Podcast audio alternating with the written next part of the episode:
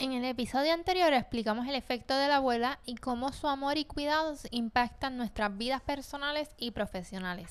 De la misma manera, en el episodio de hoy miraremos el mismo efecto de la abuela, pero a nivel social o a un nivel fuera de nuestro entorno familiar. Voy a contarte cómo funcionaban las sociedades matriarcales de manera general en la antigüedad y cómo podemos mirar ciertas características o conductas presentes todavía en nuestra sociedad actual. Así que ponte cómoda y prepárate para descubrir todo lo que necesitas saber para imaginar una sociedad más equitativa y amorosa como lo son nuestras abuelas. Bienvenidos a The Girls Club, el podcast donde hablamos de todo lo que le importa a las mujeres de hoy. Soy Limari y estoy emocionada de ser tu anfitriona en este espacio seguro y divertido donde hablaremos de todo lo relacionado con el mundo femenino, desde la cultura hasta el mundo empresarial, la salud y el bienestar Aquí todas las mujeres se sentirán escuchadas. Siéntete libre de unirte a la conversación mientras exploramos diferentes temas y aprendemos en comunidad. Así que busca tu taza de café o la bebida que prefieras y conéctate a The Girls Club.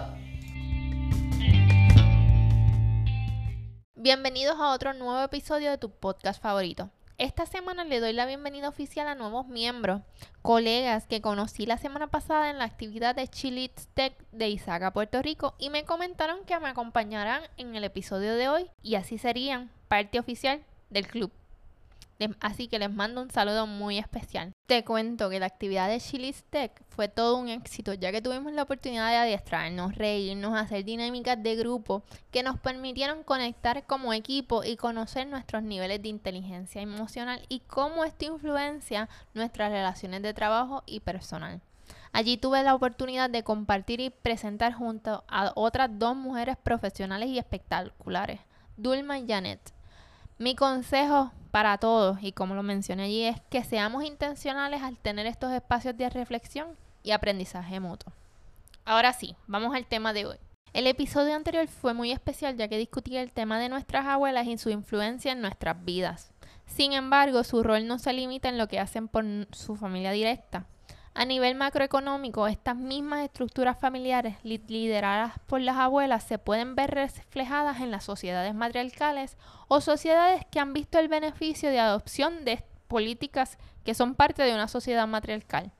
En este episodio vamos a discutir el impacto de las abuelas a nivel social y cómo han ayudado a desarrollar sociedades para el beneficio de todos sin excluir a ninguna persona. Así que busca tu taza de café o la bebida que prefieras y vamos a resaltar el impacto de nuestras abuelas en la sociedad.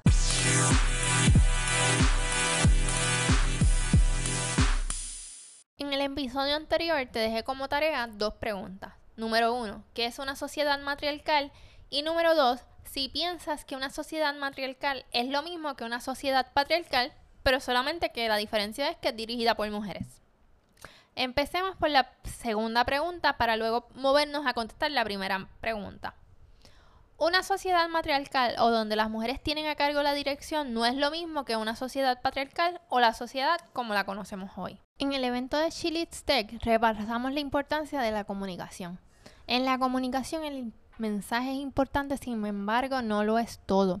El tono y el body language o el lenguaje no verbal son componentes esenciales para la persona que recibirá y procesará tu mensaje. Piensa en esta situación. Una persona que está en su celular y te dice que te está prestando atención, pero cuando le haces algún tipo de pregunta no te contesta o te pide disculpas porque no te escuchó. En situaciones como esta, la persona que está hablando puede obtener información de la otra persona, aun cuando esta información solamente se puede obtener viendo cómo se comporta la persona. Por ejemplo, puedes saber si la persona tiene interés en la conversación o si está preocupada por alguna situación externa y por eso está pendiente de recibir alguna llamada o algún mensaje de texto. Si comparamos la estructura del matriarcado con la estructura del proceso de comunicación, los componentes esenciales que obtendríamos serían 1. La forma de comunicación, número 2. Estructura y número 3, los valores o creencias espirituales. En el aspecto de comunicación, las sociedades matriarcales, su sistema de comunicación primordial era la palabra hablada. Así que los sentidos predominantes eran la voz y los sonidos. Por consecuencia, como dialogamos en el proceso de comunicación, También el body language o el lenguaje no verbal estaría como un aspecto primordial. Así que la palabra dicha y escuchada son los ejes centrales en estas dinámicas sociales de comunicación y socialización. De la misma manera, hoy la comunicación en nuestros ambientes de trabajo ha alcanzado un puesto tan importante dentro de las características que todo líder debe tener. En el 2021, la Universidad de Harvard identificó esta característica como la segunda más importante. Dentro de la característica de la comunicación destacaron también la capacidad de escuchar, la empatía durante la conversación, el body language y la claridad del mensaje. En este aspecto, la palabra escrita o visual no es prioridad. Por tal razón, en el, en el tiempo paleolítico se considera que fue un tiempo social matriarcal, ya que no hay historias escritas o se comienza a desarrollar la escritura en tiempos posteriores.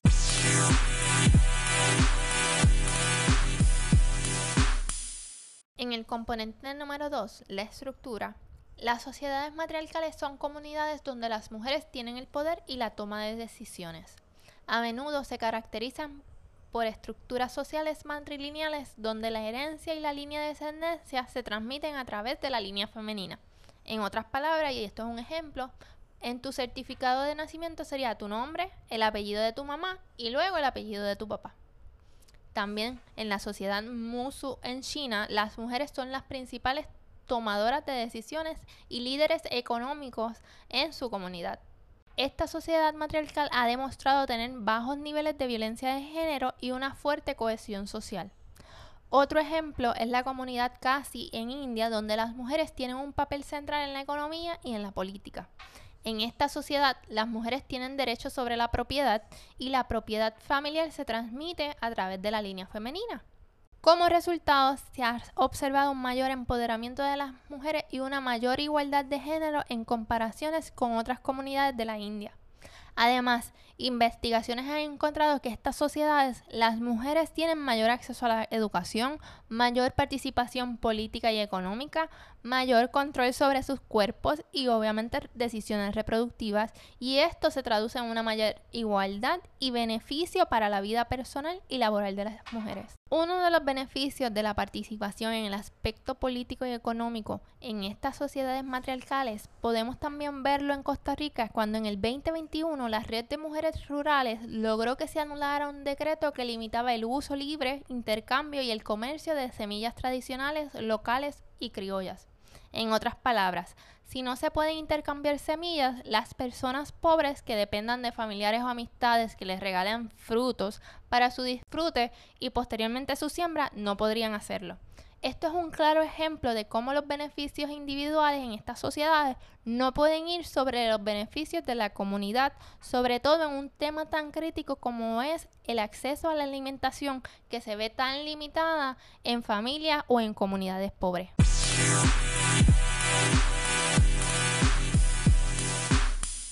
Como último componente de las sociedades matriarcales, las creencias o la espiritualidad es muy importante.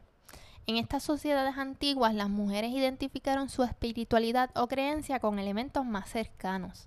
Las sociedades matriarcales se enfocaban en deidades femeninas que representaban poder, fertilidad, sabiduría y protección.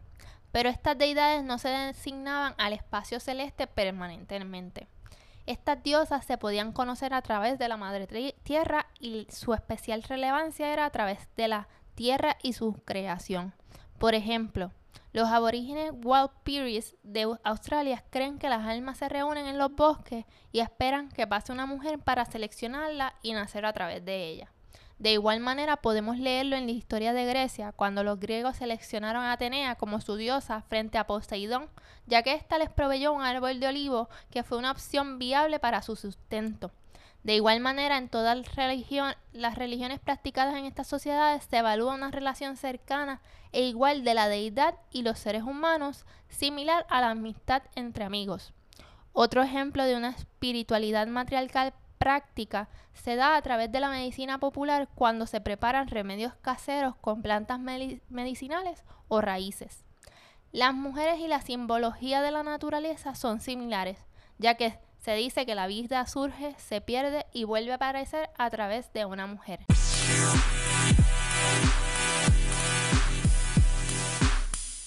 Ya hablamos a grandes rasgos de las sociedades matriarcales, pero ¿cómo podríamos verlo implementado en nuestra vida diaria si todos viviéramos en una? Te voy a compartir unos ejemplos de cómo podría ser o cómo ocurre en otros países que han adoptado políticas similares. Número uno, a nivel familiar, se organizaría alrededor de la madre, abuelas o tías. Como decimos en Puerto Rico, las mujeres llevarían la batuta de manera formal e informal. De manera formal, en el certificado de nacimiento los apellidos serían organizados primero por el nombre de la madre y luego por el nombre del padre. Aunque en nuestra familia los bebés que son deseados se reciben con todo el amor del mundo, el recibir un bebé varón puede venir con unas garantías que no pasaría en el caso de una niña. Por ejemplo, en los relatos bíblicos, en el caso de una mujer quedar viuda o sin hijos, estaba condenada a la pobreza ya que dependía de un familiar varón que asumiera su custodia, por ponerle un nombre actual. Sin embargo, en una sociedad matriarcal, el nacimiento de un bebé representaría las mismas oportunidades de la vida y en la educación. Para ejemplificar este concepto de la igualdad desde la cuna, en Finlandia todas las familias de bebés nacidos salen del hospital con una caja que incluye útiles para el bebé y sus cuidados. Número 2. En el aspecto educativo, las niñas tendrían las mismas oportunidades de educación que los niños. De igual manera, esto aplicaría en todos los campos de estudios. Número 4. En los servicios sociales, las sociedades matriarcales suelen tener políticas y programas que promueven la igualdad de género y equidad social. De igual manera, se tendrían sistemas colectivos de transportación eficientes y accesibles para todos. Como ejemplo de esto, podremos mirar el país de Dinamarca, que ha implementado políticas de licencia parental equitativa que permiten a ambos padres tomar el mismo tiempo de licencia de paternidad o maternidad después que la madre da a luz al bebé. De la misma manera existen centros de cuidados para niños que son pagados en, en parte por los padres y en parte por el municipio donde reside. Número 4. En el aspecto laboral, las sociedades matriarcales suelen tener una mayor igualdad salarial y oportunidades para las mujeres. En estas sociedades las mujeres tienen acceso a trabajos remunerados y roles de, liderazgo en igualdad de condiciones que los hombres. Además, las políticas laborales suelen estar diseñadas para apoyar a las mujeres como políticas de guarderías o cuidados en centros de trabajo. Y más detalles de esto de la desigualdad salarial para las mujeres las hablé en el episodio número 4 y número 5. Para eso te voy a dejar los links en la descripción para que puedas repasarlos y repasar y refrescar estos datos junto a mí. Por último, a nivel social, estas sociedades promueven una mayor igualdad entre todos sus habitantes y una mayor participación de las mujeres en la toma de decisiones. Las mujeres tienen un papel importante en la política y en las decisiones comunitarias. Además, estas sociedades suelen tener bajos niveles de violencia doméstica y una fuerte conexión social.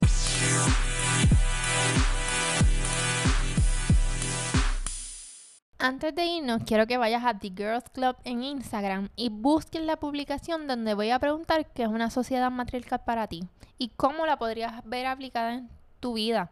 Quiero saber cómo construirías esta nueva sociedad. Luego de todo lo que he compartido contigo hoy, puedo resumir el episodio en que las sociedades matriarcales o con políticas matriarcales tienen un impacto significativo en la estructura familiar, la educación, los servicios sociales, el área laboral, en fin, en la sociedad en general. Su fin es promover la igualdad y la equidad social, lo que resulta en una sociedad más saludable, justa y equitativa para todos. Y así termina otro episodio de The Girls Club. Espero que hayas disfrutado el tema de hoy. En otras palabras, hayas aprendido algo nuevo y encontrado inspiración para tu vida. En The Girls Club mi objetivo es crear un espacio seguro y divertido donde las mujeres de hoy podamos compartir nuestras experiencias y sentirnos escuchadas. Me encanta aprender en comunidad y estoy muy emocionada de haber conectado contigo a través de este podcast. Si este episodio te dejó con ganas de más, suscríbete en tu plataforma favorita de podcast como Spotify, Apple Podcast o Amazon Music para que te llegue una notificación cuando salga el próximo episodio. De igual manera, sígueme en mis redes sociales The Girls Club PR en Instagram y en Facebook para que te puedas mantener conectada de todo nuestro contenido. Mantén la curiosidad encendida, sigue conectada y prosperando mientras llega nuestro próximo encuentro. Y recuerda que siempre eres bienvenida en The Girls Club.